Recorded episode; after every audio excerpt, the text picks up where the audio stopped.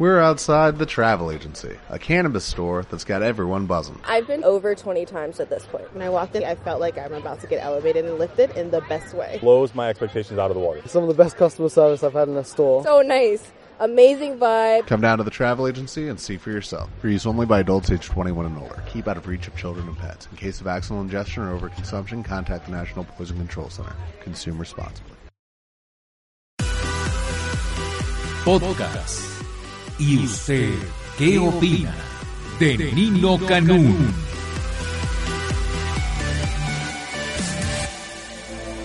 Grupo Radio Centro presenta en exclusiva a Nino Canún en ¿Y usted qué opina? Comentarios, entrevistas, debates, deportes, espectáculos y más. Desde las 6 de la mañana hasta la 1 de la tarde. 7 horas de un tirón.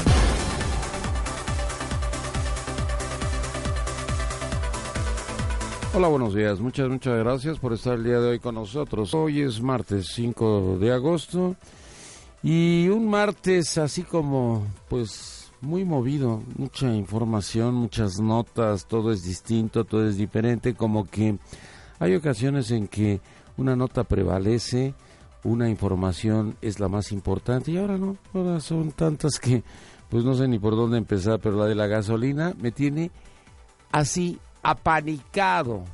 ¿Qué pasa con lo de la gasolina?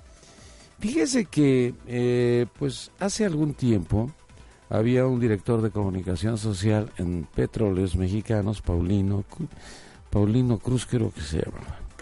Bueno, pues este hombre, este hombre nos platicaba de que los robaderos en la gasolina pues tenían que ver con petróleos, que todo se hacía desde petróleos y todo se manejaba en petróleos mexicanos.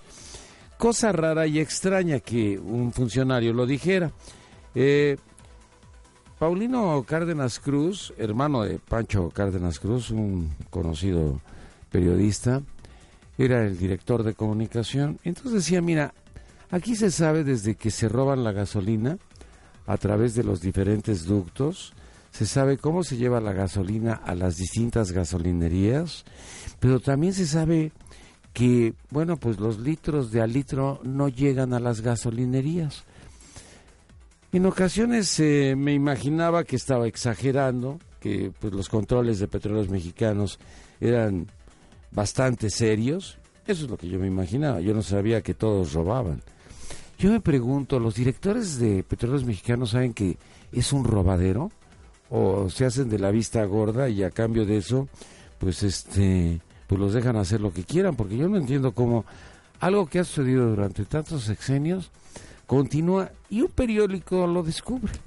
Así como el New York Times nos ha dado a conocer lo de Banamex y Oceanografía, que bueno, pues Oceanografía ya sabe usted que como no es delito grave, pues todos los que se robaron el dinero, pues sí, bueno, están libres, ¿no? O sea, y se van a seguir robando todo lo que quieran, porque bueno, pues parece que gozan de una patente de corso. Pero eh, regresando a lo de la gasolina, a ver, ¿Cómo llega la gasolina a las gasolinerías? Pues normal y regularmente en pipas. Pero las pipas tampoco vienen a surtirles litros de a litro. Entonces, ahí empieza una cadena, una cadena interminable de robos. Porque si sale la gasolina incompleta, el gasolinero pues tiene que buscar hacer algo para compensar y ajusta sus bombas y si ajusta sus bombas, pues la Profeco no se mete en nada. Se hacen de la vista gorda en la Profeco, se hacen de la vista gorda en normatividad, que es la Secretaría de Economía, y no le quitan la concesión a nadie. Porque, pues si yo estoy robando en una gasolinería y es una concesión, pues me la pueden retirar en cualquier momento. Pero ¿por qué Petróleos Mexicanos permite todo esto? Porque todos roban. ¿Y usted pensaba que Romero de Champs y Aldana eran... No, no, no. Estamos hablando del robo hormiga, ¿eh? No de los grandes contratos, como los que se lleva Oceanografía, que estamos hablando de 31 mil millones de pesos. Y usted dice, eso es una locura. Pues sí, cómo es el paquetazo para el director de petróleos o de a cómo es el paquetazo para los directivos o los directores que dieron esa, esos contratos. Entonces, pues todas estas preguntas las hemos estado haciendo hace algún tiempo a raíz de lo de la gasolina, pero cuando se descubrió que una subprocuradora del consumidor, la esposa de Salvador Vega, era, bueno, Salvador era el secretario de función de la función pública que no sirve para nada, la secretaría esa. Este, bueno, pues la señora se hacía de la vista gorda, a cambio, pues me quiero imaginar de algunas ganancias. Pero, ¿qué va a suceder ahora? Porque ya está la acusación en serio por parte del periódico Reforma, cuando dice qué es lo que continúa. Acusan a la paraestatal de comenzar el hurto, porque el que paga todo es el consumidor. Usted y yo somos los que pagamos todos, no el funcionario. El servidor público nunca ha pagado su gasolina. Es más, no sabe qué es pagar la gasolina, porque los vales son para él, para sus escoltas, para su familia, para sus cuates, porque pues, ¿qué les puede regalar? Vales. Les estoy hablando del servidor público de cualquier secretaría, ¿eh? porque todos tienen vales. ¿Por qué tienen vales? No sé deberían de pagar su gasolina, ¿no? Si usted es el dueño de un restaurante, usted paga en su restaurante, aunque sea usted el dueño. ¿Por qué? Porque la contabilidad del restaurante debe ser de que usted no va a estar comiendo gratis, no va a estar llevando a comer gratis a sus amigos, porque entonces va a quebrar su negocio. Pero aquí pues todos deberíamos de pagar nuestra gasolina, incluyendo a los servidores públicos porque no entiendo por qué les tienen que regalar vales de gasolina. Bueno, pero a ver, si ahorita la Profeco sale a revisar las gasolinerías, pues se van a encontrar con que de acuerdo con el porcentaje de gasolinerías que estuvo verificando, verificando, imagínense, no, no, no le estoy hablando de la Secretaría de Economía, verificando el diario Reforma, el 90 o 95% tendrían que quitarles las concesiones porque todas roban porque a ellos les roban. Y rat, ¿cómo dice? Ladrón que roba, ladrón, tiene 100 años, de, perdón.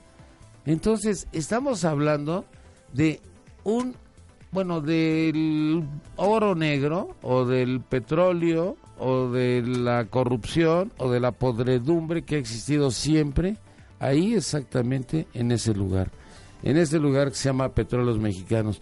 Y así quieren que vayamos a defender nuestra gasolina o nuestro petróleo o a Petróleos Mexicanos. Si ha sido así como un nido de ratas.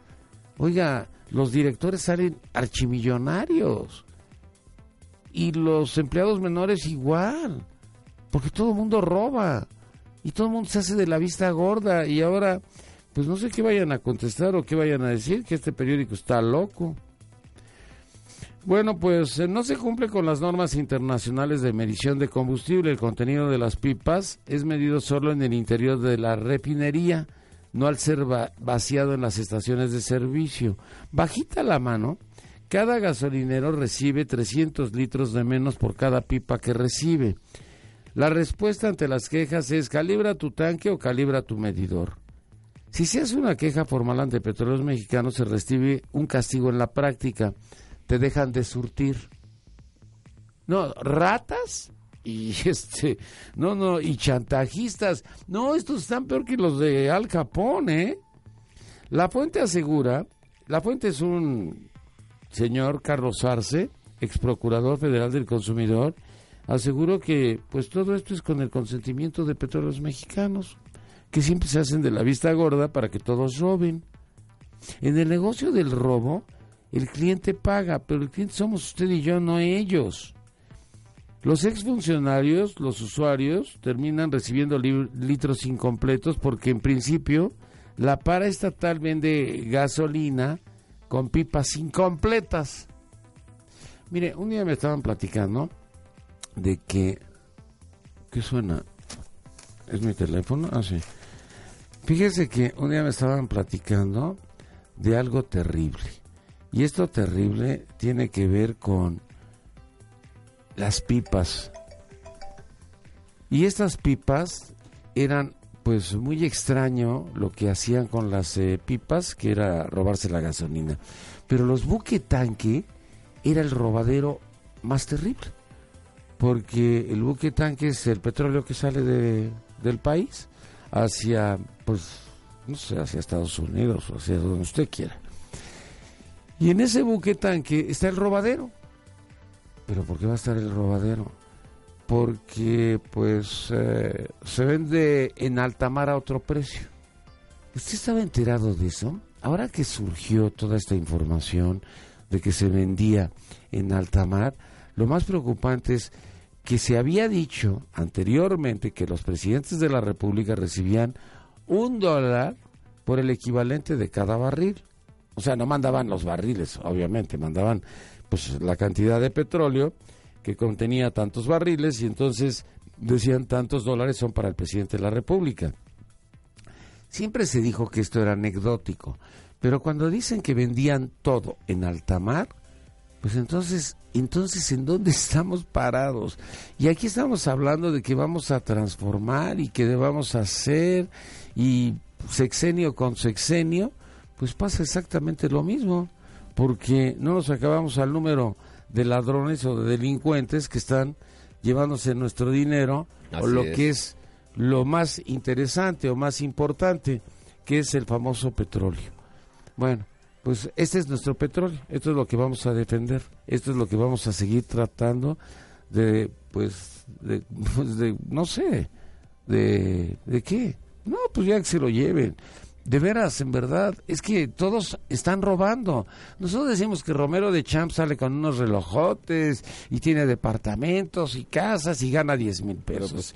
y Aldana gana 10 mil pesos y le vale traer un reloj de 123 mil. ¿Qué es lo menos? Un reloj de 123 mil cuando se están robando tantos millones. Bueno, pero aquí el problema es de que si usted se siente robado por las gasolinerías, a ellos, los empresarios, también se sienten robados por petróleos mexicanos. Entonces, no alcanzo a entender. Fíjese, Pedro Lomelí es un gasolinero. Dijo que las pipas de 20 mil litros le quitan 400 litros en la descarga. Y esos 400 litros, ¿quién se los roba? Bueno, pues me doy. De veras me doy.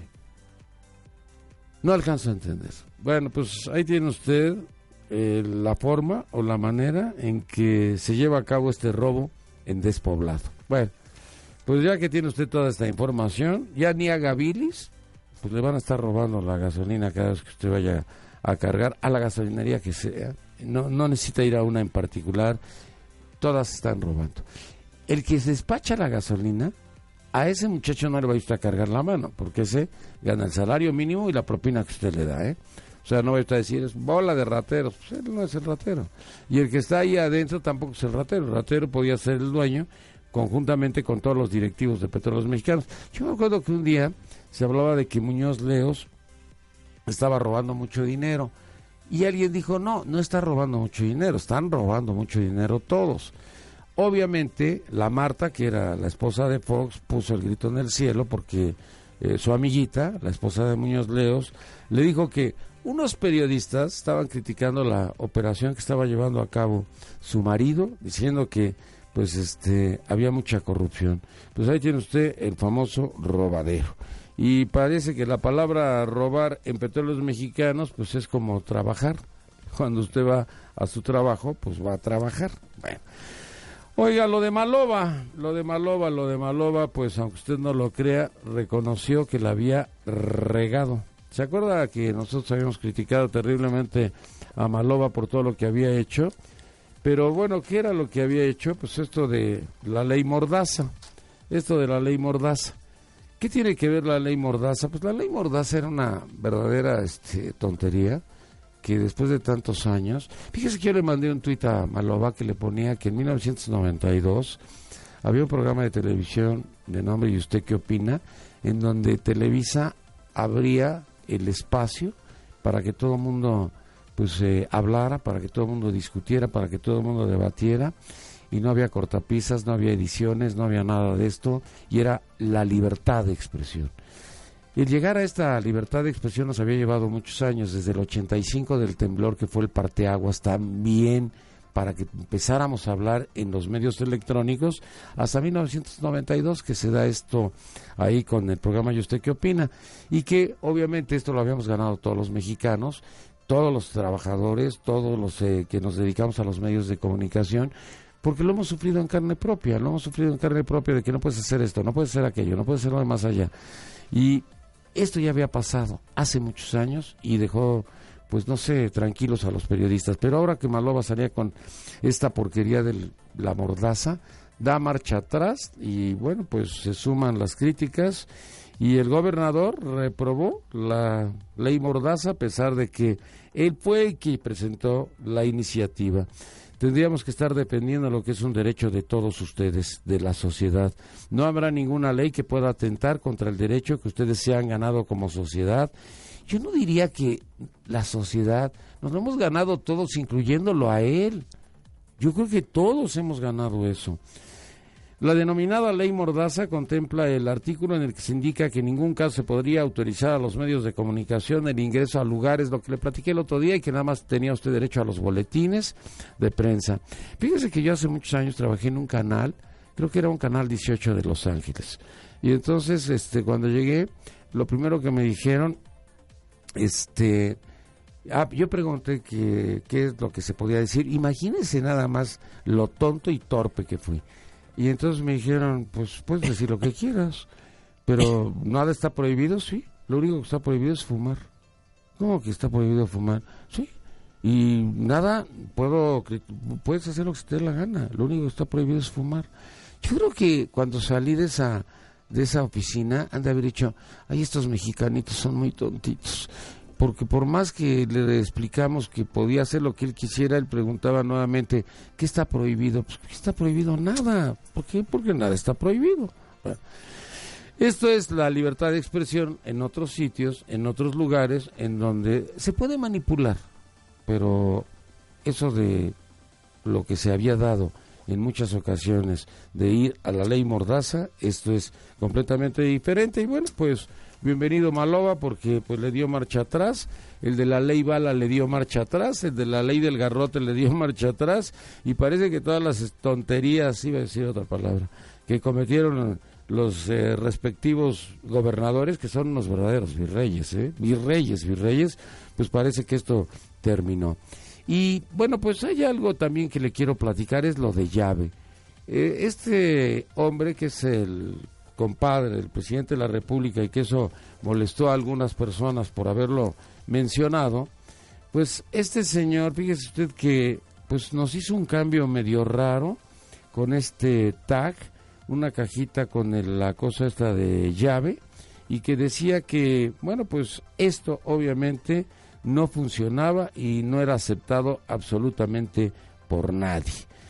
Pero, ¿quién es este director general? Bueno, pues este, este Benito Neme, bueno, es el hijo de uno que fue gobernador allá en, en, este, en Tabasco. Es hijo de el gobernador Salvador Neme y este es un hombre muy querido por el presidente de la República, dice que es su compadre, él dice que es compadre del presidente, no sé si sea cierto o no, pero mire usted qué buen negocio hizo el compadre del presidente. Cambió, cambió de proveedor. Y cambió de proveedor el día último del mes de julio para iniciar el primero de agosto. ¿Y quién cree que ganó la licitación? El que vendía más caro. Esto es de veras maravilloso. no, maravilloso. Él tenía la propuesta de 4.96, 4 pesos 96 centavos por cada pase. Y le dio la licitación y le dio obviamente pues todo lo que tenía que darle al, a, la, a la otra concesión por 7 pesos. O sea, vamos a pagar 2 pesos con 4 centavos más porque pues así es esto. A cargo del nuevo operador, este nuevo operador pues va 40% más caro que la licitación que estaba más barata. Ay, no entiendo. ¿Nos están viendo la cara de estúpidos otra vez? ¿O ya la tenemos tan de estúpidos que pues ya dicen, pues otra. la gente aguanta, el pueblo aguanta. 40% nos aumentó el bueno, déjame platicarle que este hijo del gobernador, este, pues, que sea compadre o no sea compadre, pero este, este gobernador fue votado por el presidente Carlos Arenas de Gortari, por si usted no lo recuerda, pues él lo votó. Pero bueno, pues el hijo le salió grave, grave la cosa, ¿no? Le salió terrible, le salió bueno para los negocios. Bueno, pues ahí tiene usted esto de los negocios. Y bueno, las primas, las primas. Usted tiene primas, pues qué bueno que tenga primas, porque aquí las primas son maravillosas. En el sistema de educación, la prima es de 93%, pues ¿qué es esto?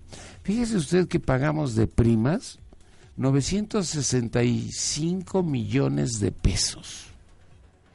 Le damos, este, no, pues le damos dinero a todos a todos. Al Instituto Mexicano del Seguro Social, primas de 46 millones de pesos, pero a los directivos, ¿eh? no está a pensar que a los trabajadores, guácatelas, los trabajadores que se frieguen.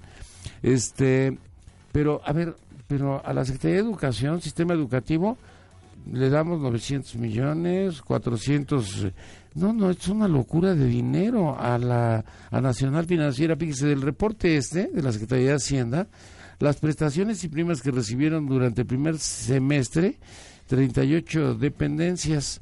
Y aquí se habla de todas las prestaciones y los premios y pues los bonos. Hace muchos años dicen que el presidente Echeverría para que fueran a las reuniones todos les regalaba un centenario, ese era el bono. O sea, robaban tan poquito que pues, digo ni ni ni le prestábamos atención, pero ahora cuando estamos hablando de que se roban esas cantidades, pues yo estoy sorprendido. Yo estoy sorprendido porque imagínense toda la cantidad de dinero que le cuesta al erario los bonos, mantener a los expresidentes, que el compadre aumente la licitación dos pesos y centavos para robarnos más en los eh, con los tax, este que la gasolina nos roben en petróleos mexicanos y este y decimos que estamos combatiendo a la corrupción. ¿Sabes que viene un candidato a la presidencia de la República dice que va a combatir la corrupción y que va a erradicar la pobreza? Esto sucede cada seis años, ¿no? Pero pero pues creo que no, ni van a combatir la corrupción ni van a erradicar la pobreza. Lo de petróleos mexicanos no es de este sexenio, ni de, ni de Calderón, ni de... Han robado en todos los sexenios. Por eso están ahí incrustados. Cuando dicen que cuesta una este, en entrar a trabajar a Petróleos Mexicanos costaba 50 mil pesos hace años, pues yo decía, para ser trabajador tengo que pagar 50 mil pesos para pertenecer al sindicato de petróleos mexicanos. Yo pensaba que eso era el negocio, yo pensaba que esa era la parte de la delincuencia, pero ahora me entero que la verdadera delincuencia pues es diferente y es otra y es completamente pues ajena a lo que nos habíamos imaginado usted y yo. Bueno, le doy una buena. Fíjese que Poncho Navarrete, el secretario del Trabajo, va a ser condecorado con la Orden del Mérito Civil. Esta condecoración se la va a dar, este, bueno, el rey Felipe VI decidió otorgarle eh, la Gran Cruz con la de la Orden del Mérito Civil. Este reconocimiento, pues, es muy notorio, pero ¿qué tiene de importante esto? Pues que pasó a la historia a Poncho, porque es el primer reconocimiento que hace el, el, el rey Felipe VI. Ya pasaste a la historia, Poncho, no tanto por el trabajo, sino porque eres el primero. Y ser el primero, pues siempre indica que es ser importante. Y le tengo lo del soborno. Esto está padre. Fíjese, sobornó a los policías de la PGR, porque dicen que los de la PGR son insobornables. Les dio 5 millones de pesos a Manuel Sagón, a Jaime Bautista y a Isidro Martínez, pero que lo vuelven a agarrar. José Iván Chao Yáñez, pues lo agarraron nuevamente y pues declaró, ¿cómo te escapaste? Pues le di 5 millones a tres eh, judiciales federales. ¿Cómo la... Pues este, pero ¿cómo le hiciste? Pues sí, así. Cuando me detuvieron dije, ahí están cinco melones y con cinco melones, el 12 de mayo, pues adiós. Pues adiós. Pero le tengo otra mejor. Esta, hasta yo lo hubiera dejado ir. No, hasta tú te hubieras dejado ir. No, pero hay una buenísima, pero no la encuentro, no la encuentro. Esta es buenísima y es la de este Edgar Elías Azar. Eh, de veras es buenísima, y le voy a platicar porque es buenísima. ¿Sabe quién dejó salir a siete delincuentes de la cárcel o a siete internos de la cárcel? ¿Se acuerda que dijeron que los jueces, que, que esto era pues algo terrible y que lo iba a verificar Edgar Elías Azar, que cómo es posible que los jueces permitieran todo eso? Pues no, fíjese que no fue así. Una señora que llegó y dijo, ah, pues ahí tenemos un audio, porque todavía pregunta si es señorita o no es señorita. Este, esto es buenísimo, porque Edgar Elías Azar se entera de que una persona se hizo pasar ahí como no sé qué, como actuaria, sin ser actuaria, y sacó a siete de la cárcel. Y no tienen el nombre. No, sí lo tienen el audio, ¿cómo lo van a tener? A ver, vamos a escuchar. Una actuaria, una señora, una jovencita que se hizo pasar como, creo que es jovencita, ¿verdad? no sé, que se hizo pasar como actuaria, como actuaria del, del tribunal. Cuando no lo es. Cuando no lo era. O sea, realmente nosotros, eh, hasta donde yo tengo entendido, hasta, la, hasta donde va la investigación de la Procuraduría, no, no, no, no hay mayor responsabilidad de los empleados más que el cómo se obtuvieron esas copias y para eso hay que ver quién fue el que redactó esos instrumentos, ¿no? Pero eso es lo mejor. Se hizo pasar como actuaria. No sé si señorita, si señora, si es viejita, si... pero esa fue la que llegó y dijo yo. Bueno, para dejar salir a un interno, llega el documento firmado por el juez, ya, la libertad, y en ese momento tiene que haber una llamada telefónica en la cual se corrobora que el juez es el que mandó eso. No hubo siete llamadas telefónicas. Entonces, la que se hizo pasar como actuaria, que no es actuaria, y que sacó a siete, no es la responsable ni la culpable. Siete jueces, o los jueces, o a lo mejor un solo juez, dejó salir a siete, obviamente a siete delincuentes, y ahora, ¿a quién vamos a buscar? Porque, pues, ¿fue la señorita esta o no fue la señorita esta la que tuvo que ver con, con todo eso? Pues no le alcanzo a entender, pero hay una fotografía que la quiero compartir con usted. Viene en la página 3 del periódico Reforma y es un señor que se llama Roberto Casimiro González. Es un empresario, socio de un exgobernador de Humberto Moreira. ¿Qué cree que hizo este sujeto? Se retrató en su escritorio, puso unas fajas de billetes, pero impresionante, y con eso, pues, la subió a Facebook. Y ahora se está indagando en Texas por una red de lavado de dinero. Está loco, ¿no? Digo, que un niño lo haga o que un niño haga una cosa similar, pero este cuate está, además está muy contento. Bueno, pues demandan que se procese a Moreira porque está hablando o se está mencionando lavado de dinero.